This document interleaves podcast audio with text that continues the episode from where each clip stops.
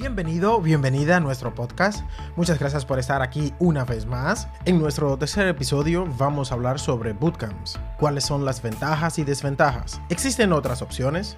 Y luego de finalizar el bootcamp, ¿qué?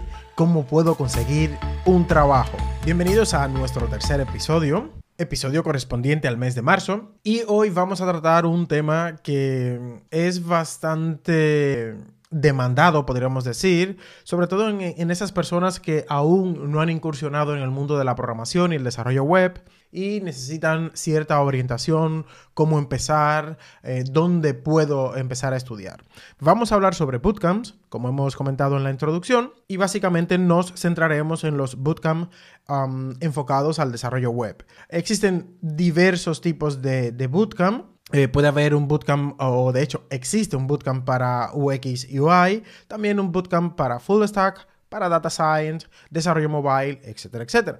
Por si no lo sabes, un bootcamp es sencillamente un curso intensivo que busca preparar a los estudiantes para incursionar de manera eh, directa, podríamos decir, al mercado laboral. Una de las características principales de los bootcamp es que sus clases son muy concentradas en temas específicos, es decir, eh, prácticamente desde el primer día empiezas ya a tocar código, hay poca teoría. Y eso, lógicamente, eh, es necesario ya que el tiempo es reducido. hay algunos bootcamp que tienen una duración de entre dos y cuatro meses y normalmente, eh, según lo que hemos podido ver en el mercado, suelen ser de seis meses. Bien, pero ¿cuáles son las ventajas o desventajas que puede, que puede tener o que pueda tener un bootcamp? Desde mi punto de vista, la principal ventaja es que debido a que su contenido es tan concentrado y está enfocado en insertarte en el mercado laboral, pues lógicamente es todo mucho más directo, es mucho más rápido. Y quizás la principal desventaja que yo veo en los bootcamps es que eh, están enfocados con tecnologías eh, muy recientes, tecnologías, eh, podemos decir, actualizadas o muy actualizadas en algunos casos. Y en las empresas no te sueles encontrar con este stack tecnológico cuando empiezas a trabajar. Entonces, esto es una desventaja porque eres una persona que acaba de incursionar en el mundo de la programación o el desarrollo web y te encuentras con que prácticamente lo que te han enseñado en el bootcamp no corresponde con el stack tecnológico que te vas a encontrar en esa empresa.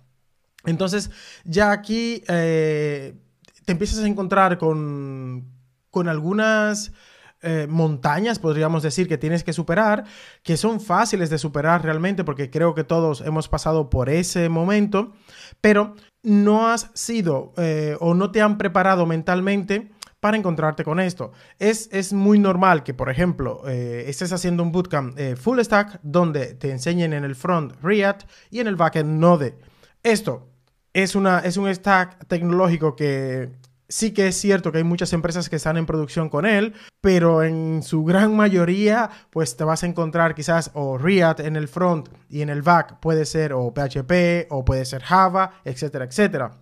Entonces ya ahí esto para una persona recién graduada o recién salida de un bootcamp puede llegar a ser un problema. Entonces yo creo que en algunos casos eh, no están enfocados al 100% en ejemplos reales, en proyectos reales de empresas. Ya entiendo que es muy difícil enfocar un bootcamp en base a, cómo se trabaja realmente en empresas, porque de la manera en que trabajamos en empresas, en proyectos reales, es, muy variopinta, podríamos decir. Pero yo creo que eh, no mentalizar al estudiante, por lo menos, para que entienda de que eh, debe aprender lo básico de la programación, lo básico, es decir, pues eh, aprende qué es una variable, aprende a un poco de algoritmia, etcétera, etcétera, etcétera. Y luego cuando vayas a un proyecto real, puede ser que no sea Node o que no sea JavaScript, sino que sea Java, con lo que vas a tener que trabajar. Pero si tienes esos conceptos bastante claros en tu cabeza, será más fácil o menos difícil empezar a trabajar en Java o en PHP. Bien, pero ¿qué otra opción puedo tener si no quiero hacer un bootcamp? Si quiero algo más eh, prolongado en el tiempo y algo que...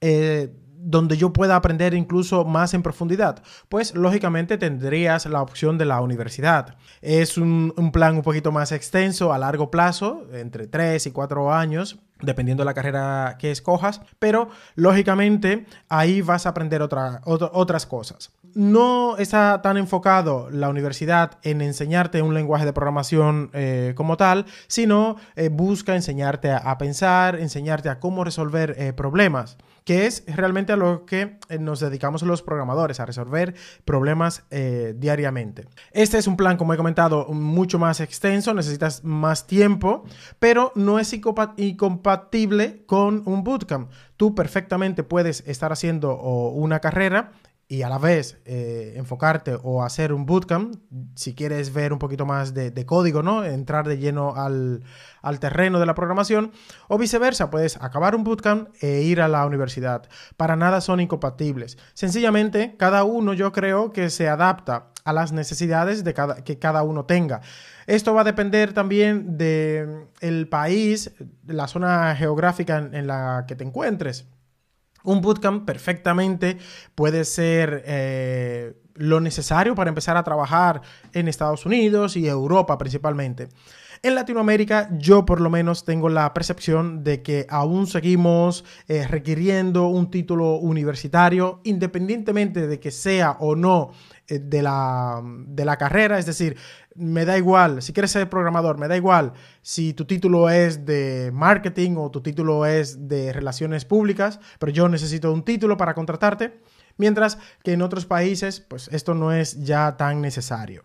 Y lógicamente tendrías la tercera opción, que es dedicarte eh, tú por tu cuenta, de manera autodidacta, a prepararte para llegar a ser programador. Eso también perfectamente lo puedes eh, lograr y existen infinidad de plataformas donde puedes aprender desarrollo web, puedes aprender a cómo ser un programador Incluso leyendo documentación, etcétera, etcétera, te puedes preparar para eh, conseguir tu primer trabajo. Eso también es, es, válido y es totalmente factible hoy en día.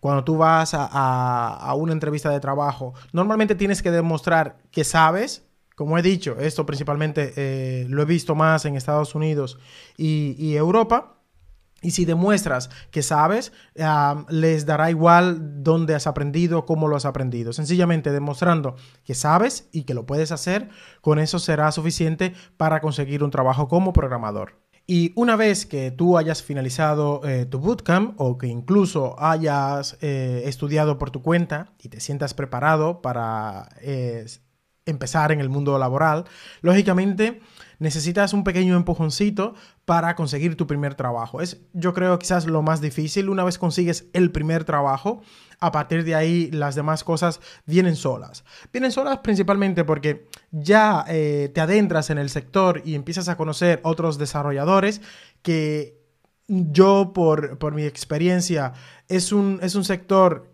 que es bastante sano en el sentido de, las relaciones no hay tanta envidia, no hay ese, esa, esa mezquindad de no compartir lo que yo sé con el otro, o si sé o me entero de, otra oferta, siempre voy a tratar de, buscar entre mi círculo más cercano para ofrecerle esa oferta de trabajo. Entonces, eso ya empieza a abrir eh, varias opciones, ¿no?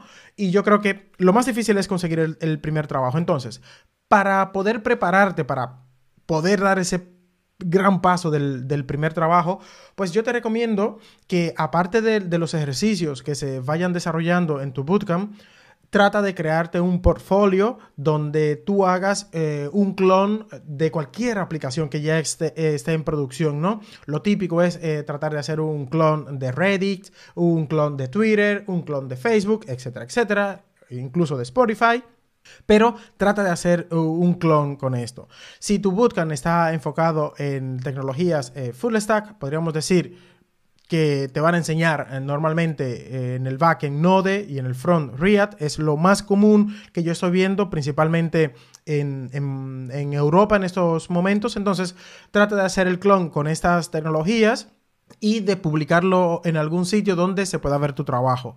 También otro consejo que te doy, independientemente de que acabes un bootcamp o que aprendas de manera autodidacta o que finalices la, universidad, debes de introducirte en la comunidad. ¿Cómo debes hacer esto? Pues eh, uniéndote a los grupos, eh, hay grupos en Facebook de programación, también empezar a seguir a esas personas que tú consideras que pueden ser mentores para ti en Twitter, eh, también Existen eh, grupos de Discord, etcétera, etcétera. Sumérgete en la comunidad para que estés lo más sumergido posible dentro de la comunidad. Ten en cuenta que también aquí empezarás a hacer el networking que necesitas. Hay en algunos grupos donde se publican ofertas de trabajo. Eh, aunque aquí debes tener un poquito más de cuidado porque hay personas que buscan sencillamente engañar, eh, con esto debes tener cuidado también, pero hay personas eh, que sí que publican ofertas de trabajo que puedan ser reales y que se puedan adaptar a tus necesidades. Y recuerda que estamos aquí enfocados en este, en este paso o en este momento de tu carrera. Eh, debes estar enfocado sencillamente en dar el primer paso y conseguir el primer trabajo. A partir de ahí, todo será mucho más fácil. Y algo que también te quiero recomendar es que aunque estés empezando y seas un junior, puedes empezar a compartir eh, tu conocimiento o tus conocimientos con otras personas. También, si puedes, a través de Twitter o la red social que tú, eh, que sea de tu preferencia, empezar a compartir algunos tips. Eh, consejos que hayas podido leer en algún post o en algún curso, también compártelo. Esto también te dará cierta notoriedad y las personas te empezarán a seguir y será mucho más fácil que consigas tu primer empleo de esta manera. Esto ha sido todo por este episodio. Muchísimas gracias por escucharnos y nos vemos en la siguiente. Hasta la próxima.